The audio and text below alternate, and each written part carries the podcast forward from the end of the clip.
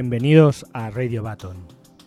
Mi nombre es Jacobo García y estamos aquí para presentar la segunda edición de nuestro programa en Radio Relativa. Eh, os quiero presentar a otros dos compañeros de mi estudio Méndez Altarén, Salvador Serrano y Dani Ruiz. Hola Salva, ¿qué tal estás? Hola, muy bien, un placer estar en Radio Relativa. Hola Dani, ¿cómo estás? ¿Qué tal Jacobo? Encantado. Pues nada, nuestro programa de hoy eh, va a hablar de proceso. Y bueno, eh, con esto eh, arrancamos.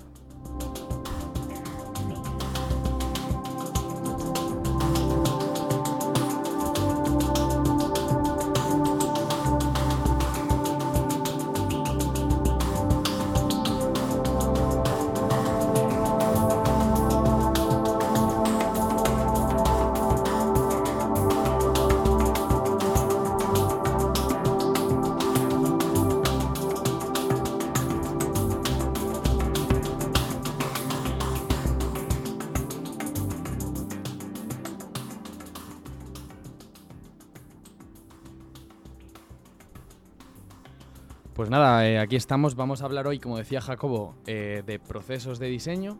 Eh, ahora después profundizaremos un poco más en qué es exactamente eso.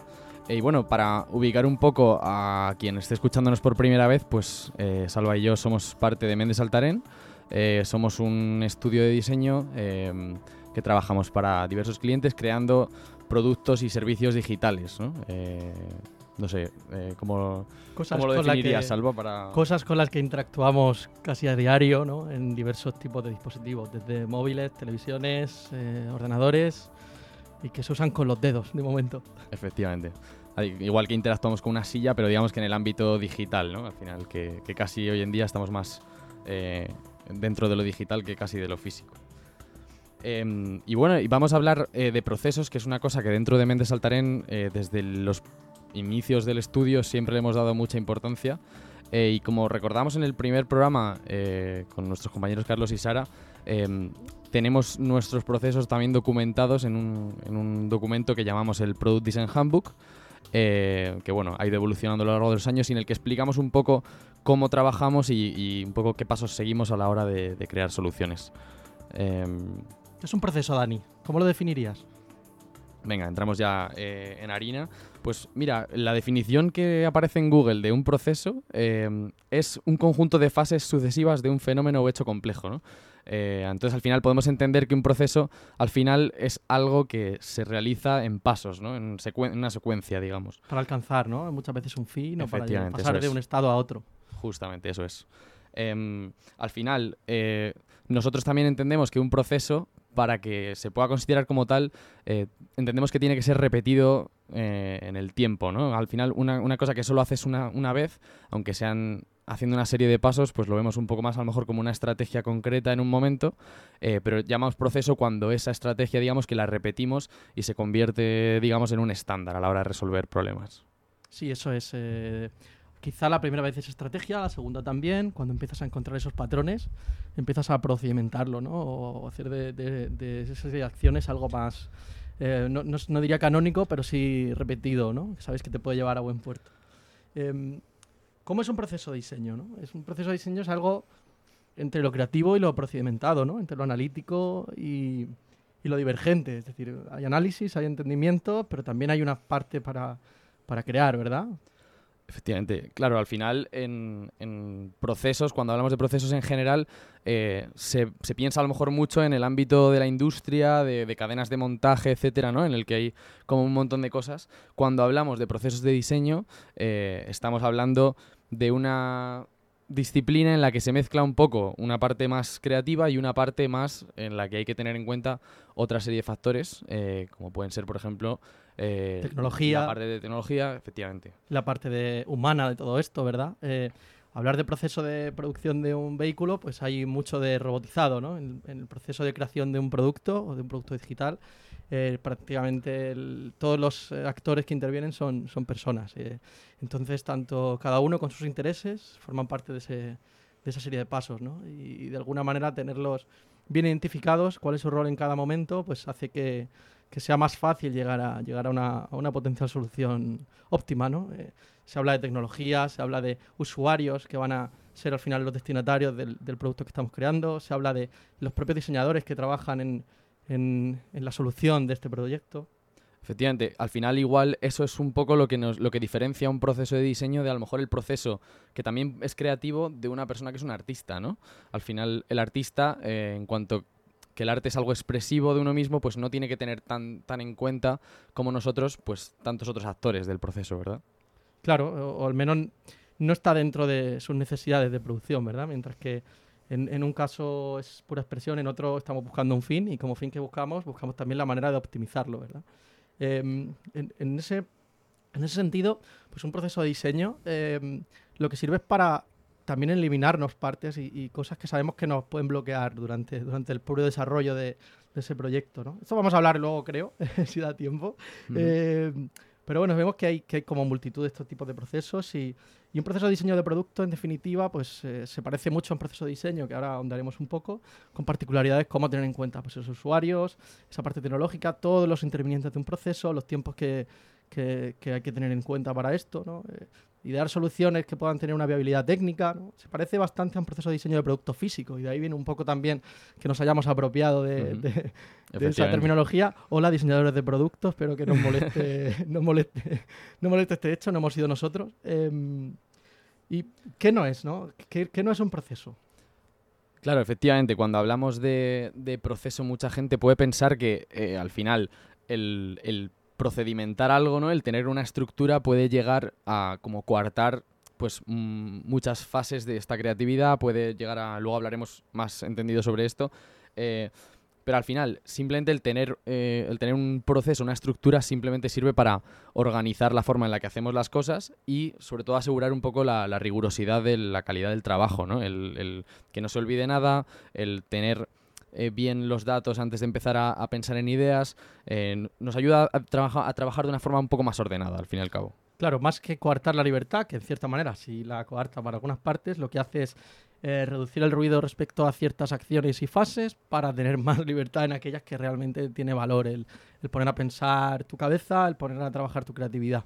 Claro, tampoco el proceso es, es eh, una fórmula mágica, ¿no? No quiere decir que si sigues las instrucciones como si fuese una receta, eh, que también en parte es un tipo de proceso, no quiere decir que te vaya a salir bien, ¿no? Al final hay, eh, es una guía que te va a servir mucho para, para, llegar a la solución adecuada, pero nunca va a ser nada mágico que te dé todas las soluciones a tus problemas, ¿no? A pesar de lo que Bruno Munari proponía, como vamos a contar después, Bruno Munari un era un diseñador italiano de producto que hablaba de cómo conociendo los pasos para llegar desde una necesidad o problema hasta un producto, podemos cocinar un producto como si fuera una receta. Ahora lo, ahora lo comentaremos porque ha salido el tema de la boca de Dani y seguro que habría debates. Estuviera el buen Munari por aquí. Sí, sí. Pues nada, ahora en, enseguida empezamos eh, hablando un poco de dónde viene esto del proceso.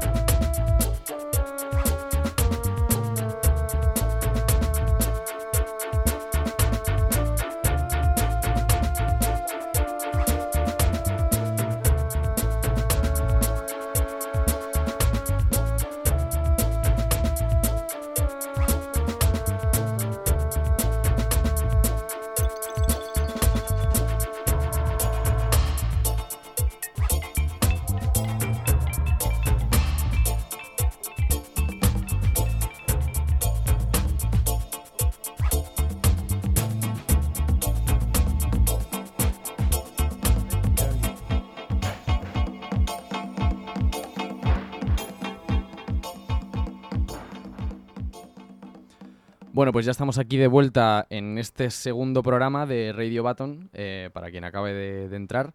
Eh, que por cierto, aprovecho para recordar que el, que el primer programa lo tenemos también subido en nuestro Spotify, si buscáis Radio Button, eh, pues ahí lo tenéis.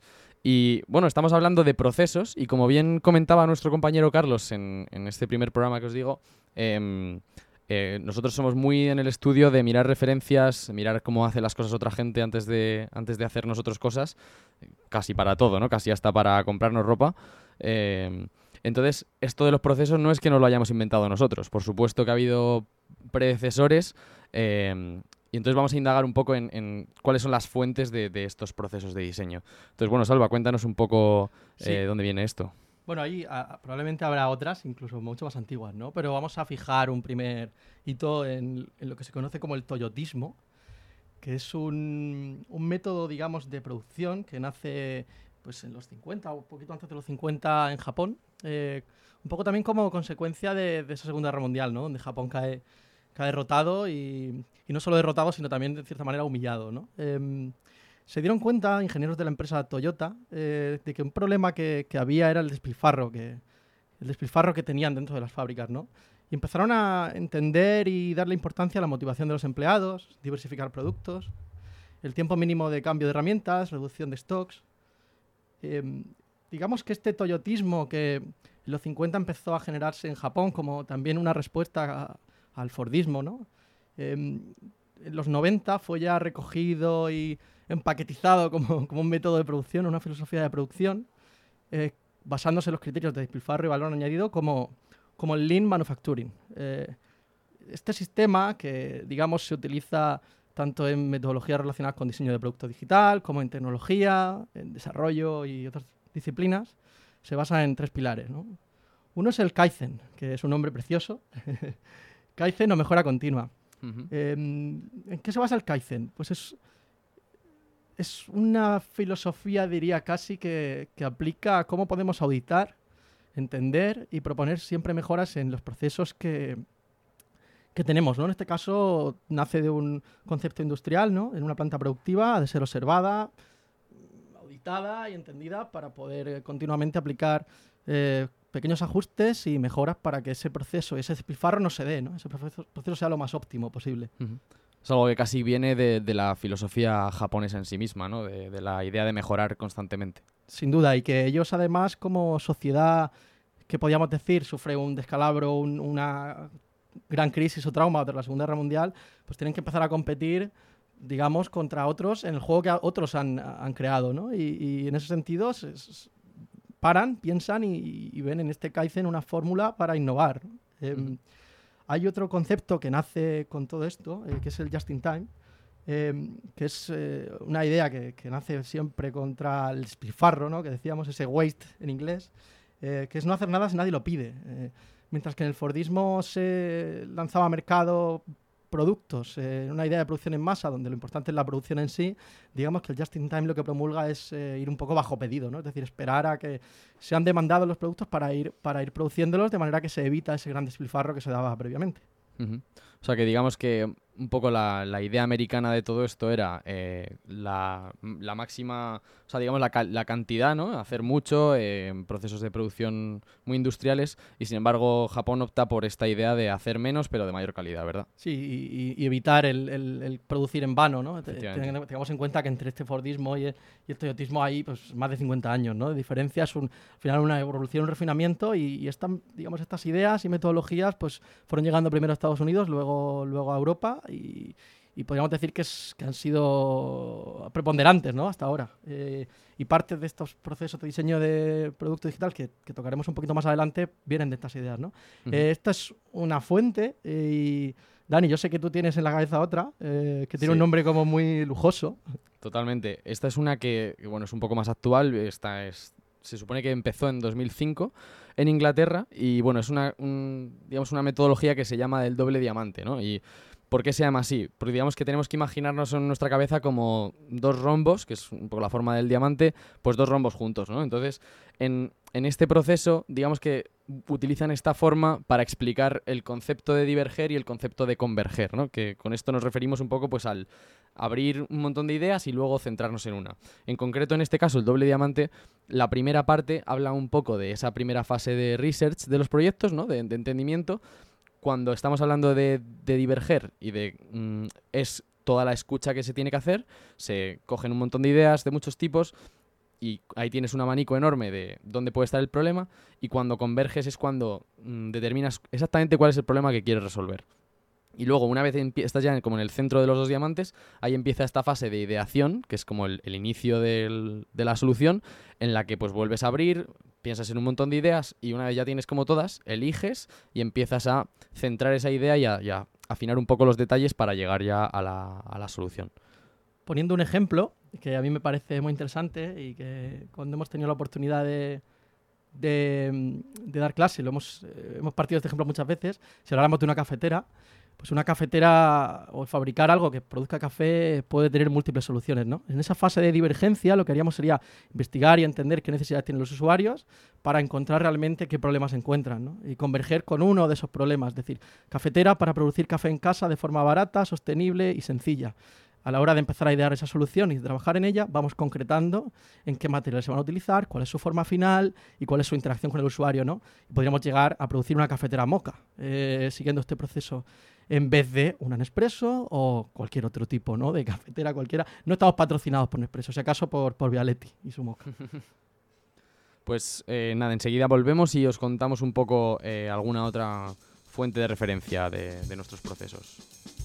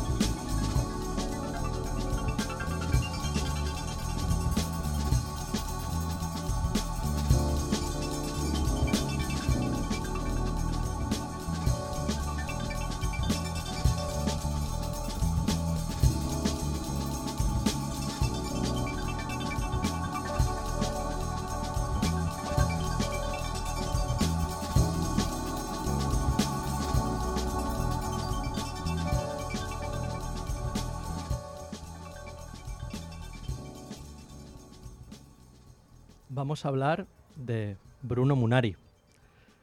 Eh, Bruno Munari es una figura, digamos, muy mencionada en cualquier curso o formación de diseño de producto eh, y también en diseño de producto digital. Eh, Bruno Munari fue un diseñador milanés que nació a principios del siglo XX, muy prolijo en cuanto a trabajo, diseñador, poeta, escultor, pedagogo, escritor, em, y es, es, considerado como uno de los grandes diseñadores industriales y gráficos del siglo XX. Hay una frase de, Bruno Munari que dice que, bueno, él citaba textualmente, ¿no? Decía textualmente, cuando, cuando alguien diga que esto también lo sabe hacer, significa que ya lo ha hecho, ¿no? O que lo sabe hacer de nuevo. De lo contrario, ya lo hubiera hecho antes, ¿no? Poniendo un poco en duda ese yo sé hacer esto, bueno, pues si lo sabes hacer, eh, ¿por qué no lo has hecho antes, ¿no? Eh, si no, no lo digas. sí, si no, no lo digas, ¿no? Eh, o, lo haces o no lo haces. Eh, Bruno Munari eh, tiene pues, varias obras.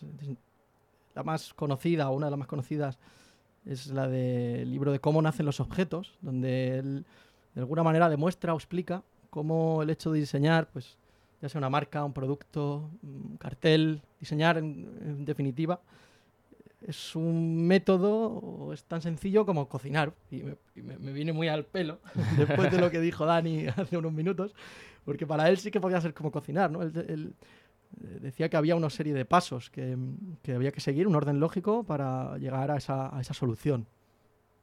totalmente.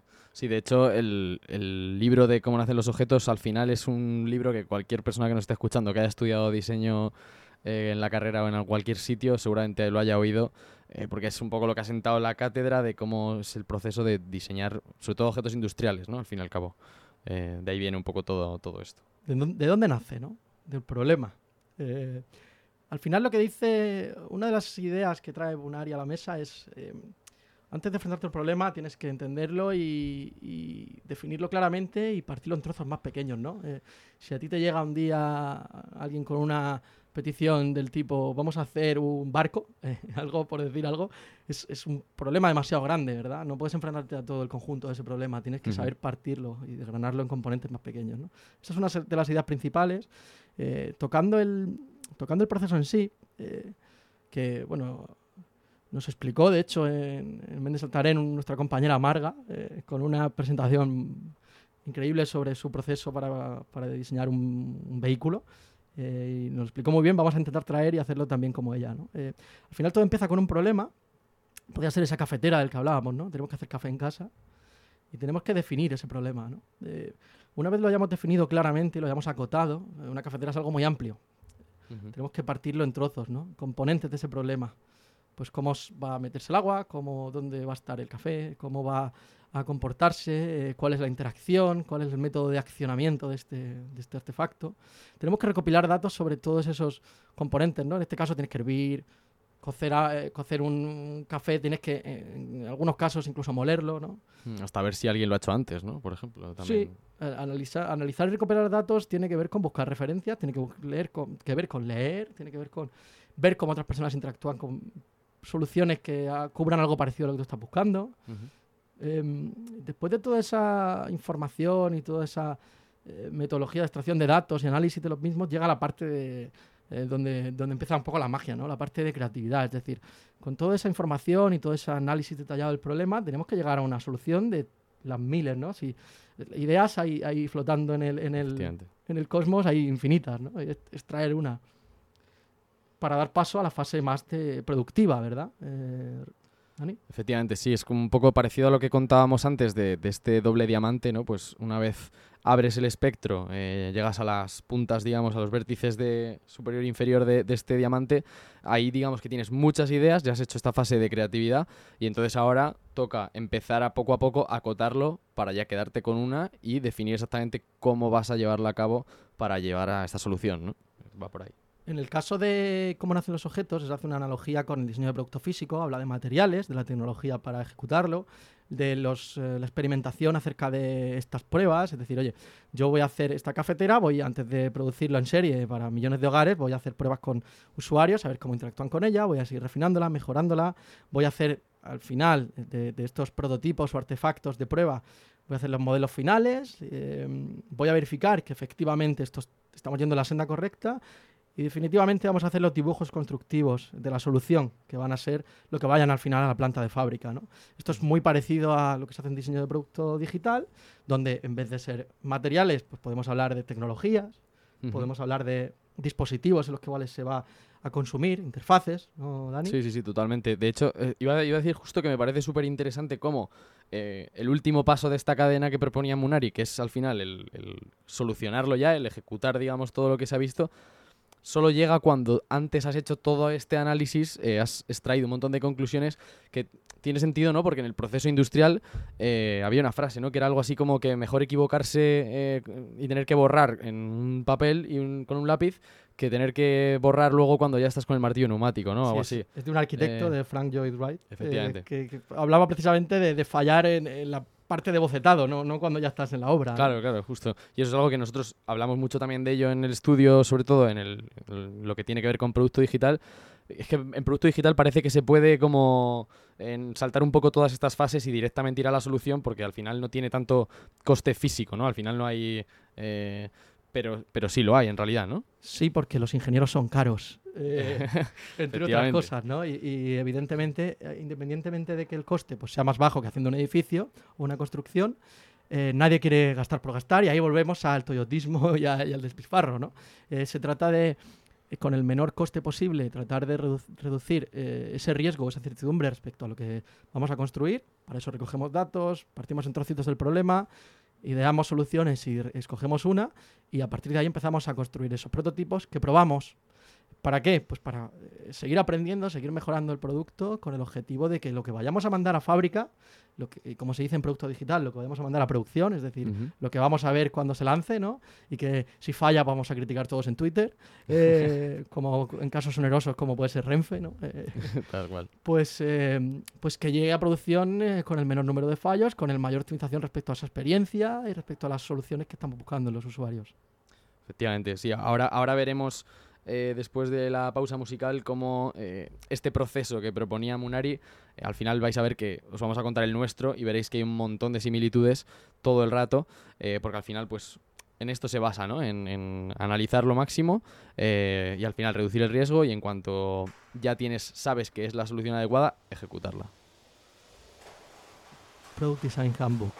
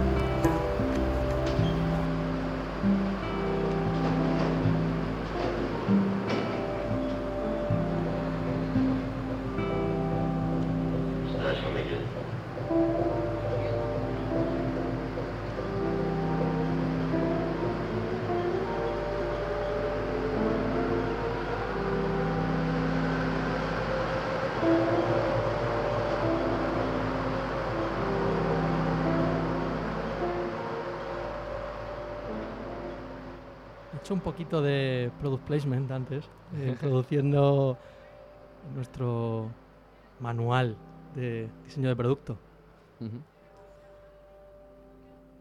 Este manual es eh, lo que hemos llamado, sobre todo por darle una proyección internacional eh, en su momento, Product Design Handbook, que bueno, pues nos ha traído bastantes alegrías, ¿no? Porque fue en un inicio una pequeña recopilación de técnicas que usábamos para diseñar, esto hace cuatro años. Eh, tuvo una uh, nueva versión, la V2, que fue muchísimo más ambiciosa y, bueno, que en su momento pues eh, muchos equipos eh, se inspiraron o usaron partes de ese manual para empezar a trabajar, ¿no? Y que no es más que al final un montón de aprendizajes que hemos ido extrayendo y, y organizando después de, después de charlar con muchos profesionales, de estudiar esos procesos de los que hemos hablado antes y de aprender de ellos, ¿no? Entonces, si quieres, Dani, contar un poquito, ¿no? Acerca de Mm. esas fases. Sí, sí, sí, totalmente. Estaba pensando justo que, que el, el otro día en, en el primer programa, eh, Carlos introdujo a- en- como referencia de- del estudio que tenemos eh, a Área 17, aquel, es- este estudio francés que, que creó el Design Techniques, ¿no? que era como un poco la, la inspiración original del Pro Design Handbook. Eh, de ahí se nos ocurrió el, ostras, y si compartimos con la comunidad eh, nuestra forma de trabajar, ¿no? Igual alguien lo encuentra útil y como decía Salva, pues eh, tenemos constancia de que mucha gente eh, ha empezado como un poco desde ahí, ¿no? Eh, para trabajar de forma más ordenada. Sí, fue lo que, lo que fue un acto de generosidad, pues nos ha traído mucho re- retorno, ¿no? Porque al final, pues como, como empresa, pues nos ha posicionado y mucha gente pues ha ganado, ganado un respeto, ¿no? A través de ese artefacto. Eh, como digo, es una obra de muchas fuentes, de muchas ideas nuestras y otras eh, importadas, eh, más de lo segundo que de lo primero, como casi siempre, ¿no? Em, y que pues al final tiene ese componente de, de doble diamante, divergencia, convergencia, un poquito de. Munari, un poquito de todas estas cosas, ¿no? Entonces, primera fase, ¿cuál es?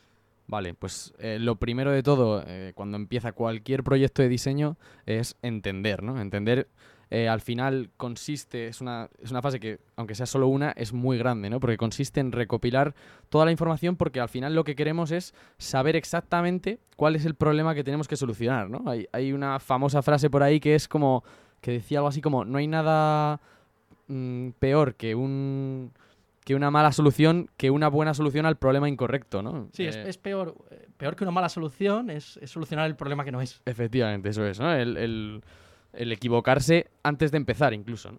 Entonces, eh, por eso es, tan importante esta fase, ¿no? Que sobre todo eh, en, el ámbito universitario, yo lo reconozco cuando estaba estudiando, eh, es lo típico que te sueles saltar, ¿no? Es como, vale, pues tengo que hacer este proyecto, voy a asumir qué, es lo que le pasa realmente a mi usuario y, em- em- y paso directamente pues a crear y a hacer cosas, ¿no? Y a, y a plantear soluciones sin saber ni siquiera qué estoy resolviendo. De hecho, pues para esto se hacen muchas técnicas, ¿no? Para sumergirnos en esta problemática. Eh, metodologías de investigación etnográfica, como puede ser mm, pues, entrevistas o encuestas u otras. eh, es lo que se llama shadowing, eh, que es, no es más que estar en el día a día de alguien que interactúa con ese problema o con ese producto para ver cómo interactúa con él y qué, y qué necesidades tiene. Imaginemos, por ejemplo, un producto que se usa en unas condiciones industriales concretas, con unas condiciones lumínicas, unas condiciones de uso de guantes. Pues nosotros, si no, si estamos en nuestra oficina tranquilita eh, y no hemos estado en esa fábrica, difícilmente vamos a entender la realidad de ese producto y de su uso, ¿no? Para eso se usan cosas como, como este shadowing, ¿no? Efectivamente, sí. Es como si quieres sol- eh, solucionar un problema de un camionero y lo quieres resolver desde tu oficina y no desde no te vas nunca al camión a ver qué pasa cuando estás en un camión montado, ¿no? Eh, Eso es. Entender. Siguiente fase. Vale, pues después de entender, una vez ya tenemos definido qué es, cuál es el problema exactamente y qué es lo que tenemos que solucionar, eh, viene esta fase de diverger, ¿no? Como recordábamos del, del doble diamante, pues abrir y, sacar ideas, ¿no? Esa, la fase de ideación. Em, consiste un poco en, en plantear todas las posibilidades, todas las posibles formas de, resolverlo, ¿no? De algún modo. Sí, abrir o incluso abrir eh, a todos los problemas que estamos encontrando y ver cuáles vamos a solucionar exactamente, ¿no? Porque hay, eh, hay, hay, hay una multiplicidad de posibilidades, ¿no? Eh, y, y de, y de enfoques distintos, sobre todo cuando eh, estamos eh, diseñando productos, no tratamos de resolver todo de golpe, ¿no? Ese- en ese proceso de mejora continua que hablábamos del Kaizen, pues podemos ir mejorando y aplicando nuevas soluciones, ¿no? Sobre la Ujú, marcha Efectivamente. para esto, sobre la marcha, una vez se lanza, ¿no? Eh, para esto, para esto nada mejor que, mm, que contar con muchas visiones, ¿no? Incluso podemos traer a personas que no son diseñadores a generar esas ideas, ¿no? Y, y enriquecer ese proceso. Y pasamos a una fase más de definición, ¿no? Claro, una vez ya has llegado a, a las cúspides del diamante, eh, pues toca volver a, a un pico, ¿no? Y toca eh, converger, y eso es la- lo, lo que llamamos la fase de definición, eh, que al final no deja de ser ya con una solución, o sea, ya con una idea concreta, pues empezar a acotar, ¿no? Porque una idea al final es muy, muy amplia. Entonces, ir sacando al detalle de cómo va a ser esa solución, pues es lo que nosotros llamamos un poco definir, ¿no? Sí, en bocetos, eh, flujos de cómo sus usuarios van a moverse y, y- y interactuar con el producto, eh, qué sé yo, eh, metáforas de qué son. ¿no? Mi producto va a ser más como una biblioteca o va a ser más como una tienda de libros de segunda mano. ¿no? Si, si tuviéramos que entender cómo es la distribución física y eso cómo llevarlo a lo digital. ¿no? Sí, yo creo que lo- de los flujos es muy clave, ¿no? Es como eh, vamos a pensar en dentro de hemos decidido que la solución va a ser pues hacer una aplicación de algo, pues vamos a ver qué funciones concretas va a poder hacer el usuario, desde dónde eh, desde dónde más o menos alcanza, o sea, va a llegar a cada una, pensar un poco como todas esas ramas que van a salir eh, de posibilidades, ¿no? Para también acotar un poco cómo vamos a tener que ejecutarlo posteriormente. Esto nos puede sonar abstracto porque, claro, eh, un producto digital eh, son unos y ceros, en definitiva. Pero si lo comparamos con otros procesos otros productos, eh, eh, se, se parece mucho, ¿verdad? Eh, si estamos hablando de arquitectura, también hay flujos, eh, por ejemplo, en un hospital, ¿no? Y tenemos que saber por dónde va el celador, por dónde van los médicos y por dónde van eh, los enfermos, ¿no? Pues en un Mm. producto digital sucede un poco parecido. Eh, dependiendo de las necesidades de cada usuario o de su rol dentro de ese producto digital, pues vamos a pensar esos flujos, ¿no? Y al final, en esa fase de definición, lo que vamos a tener es un esbozo de todas esas eh, pues concreciones que van a darle forma después, ¿no? Es decir, qué solucionamos, cómo lo solucionamos, por qué lo solucionamos, qué flujos hay, qué bocetos podemos traer para empezar a plantear después la solución final. Y cuando hablo de solución final ya me refiero a lo que vais a ver en vuestro dispositivo. Sí, de hecho, en esta fase es un poco donde todavía hay margen de equivocarse eh, y podemos, eh, pues, probar, ¿no? Esta fase como un poco de boceto y me recuerda esto un poco al, al vídeo que hay por ahí mítico de, de cómo se diseñaron las cocinas de McDonald's, ¿no? En el que un- el, señor, pues, en una pista de tenis o algo así, empezó como a pintar en el suelo muebles y a poner a gente ahí eh, trabajando ficticiamente eh, y probó hasta tres o cuatro veces borrando en el suelo y volviendo a pintar para encontrar como la forma eh, más productiva de resolverlo, ¿no? De cómo todas esas personas que intervienen en la producción de una hamburguesa eh, se mueven e interactúan con los dispositivos que les ayudan a producirlas. Efectivamente, eso es definir. Y bueno, y con esto vamos a hacer una pequeña pausa musical y volvemos con el resto de fases del proceso, eh, que vamos por la mitad justo.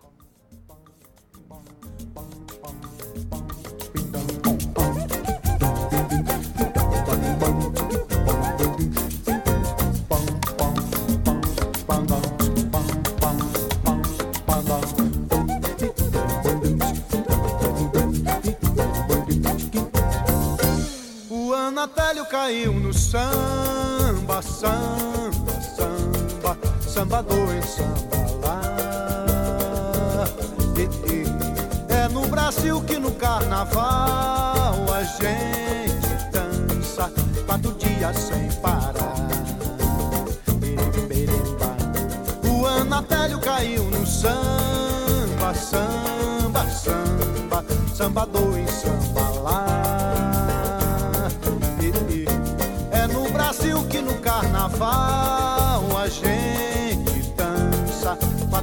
Sem parar.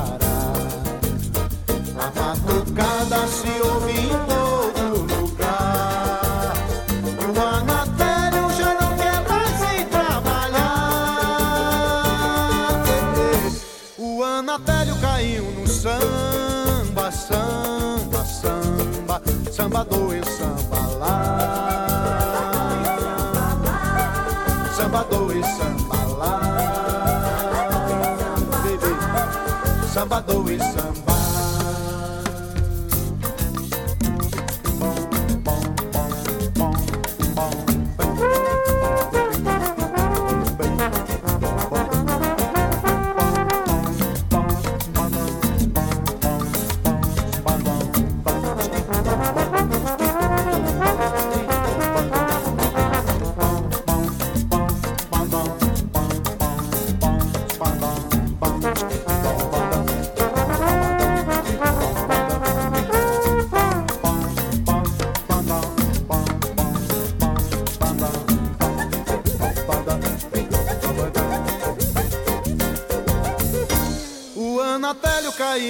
samba, samba, samba, samba dois, samba lá. E- e É no Brasil que no carnaval a gente dança quatro dias sem parar. A batucada se ouve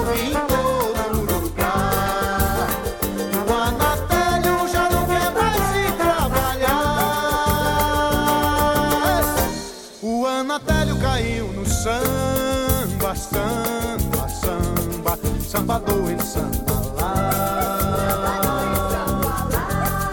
Samba dois, samba lá.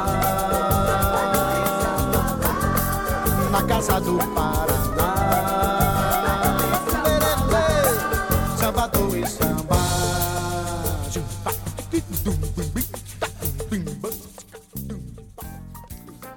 Pues ya estamos aquí de nuevo en, en esta segunda edición de Radio Baton, terminando ya.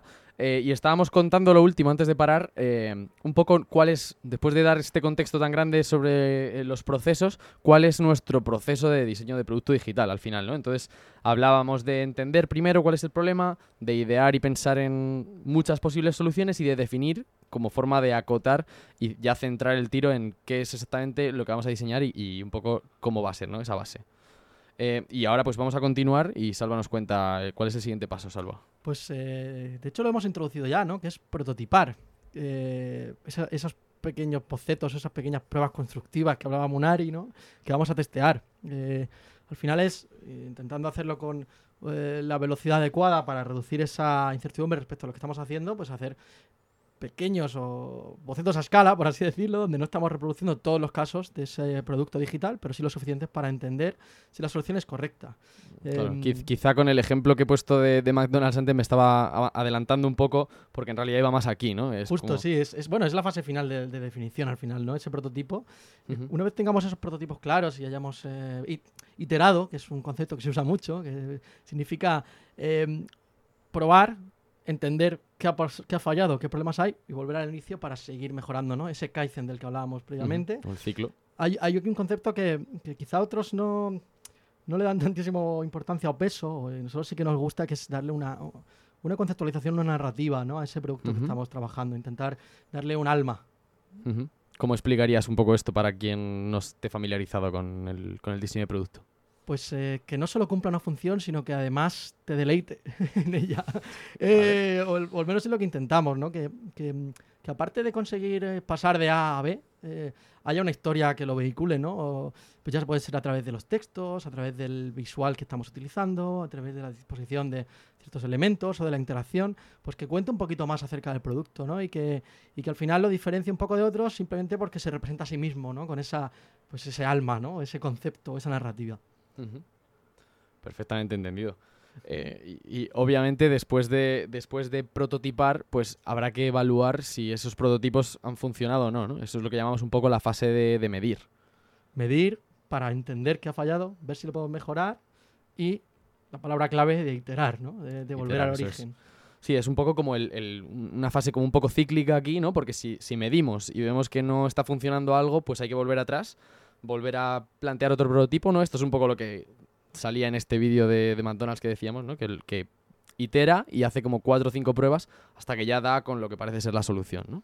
Ese vídeo lo encontráis en YouTube, si buscáis eh, el fundador, creo que se llama la peli.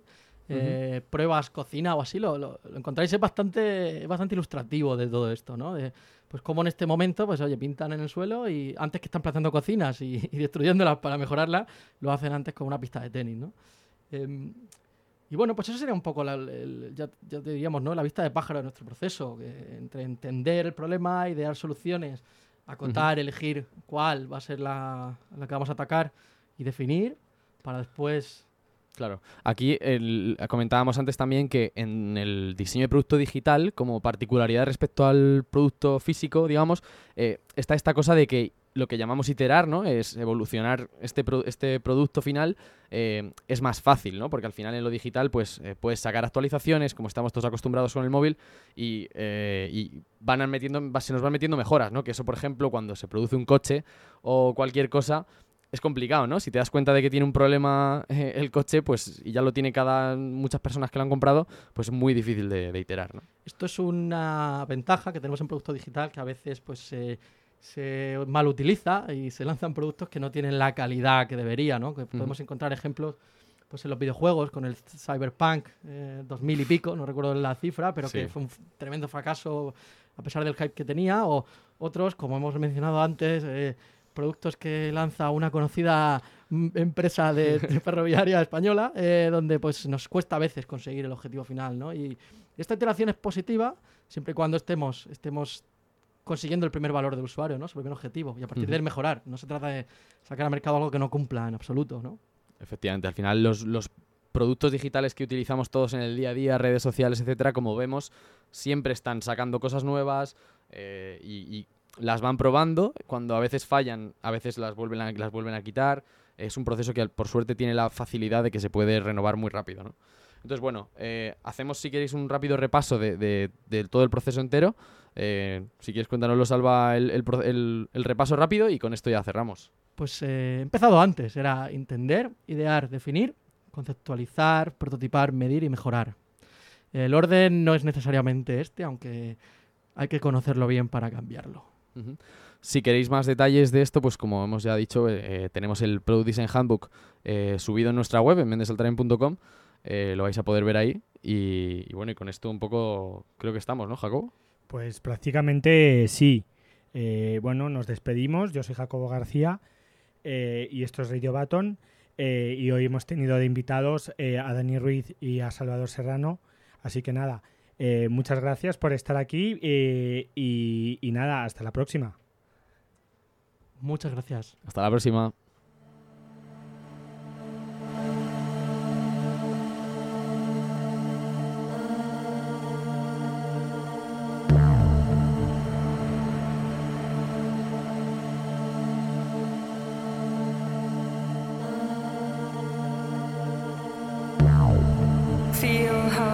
Greater being comes. Rejoice, and in rejoicings die. Melt in the music of the drums. For I am you, and you are I.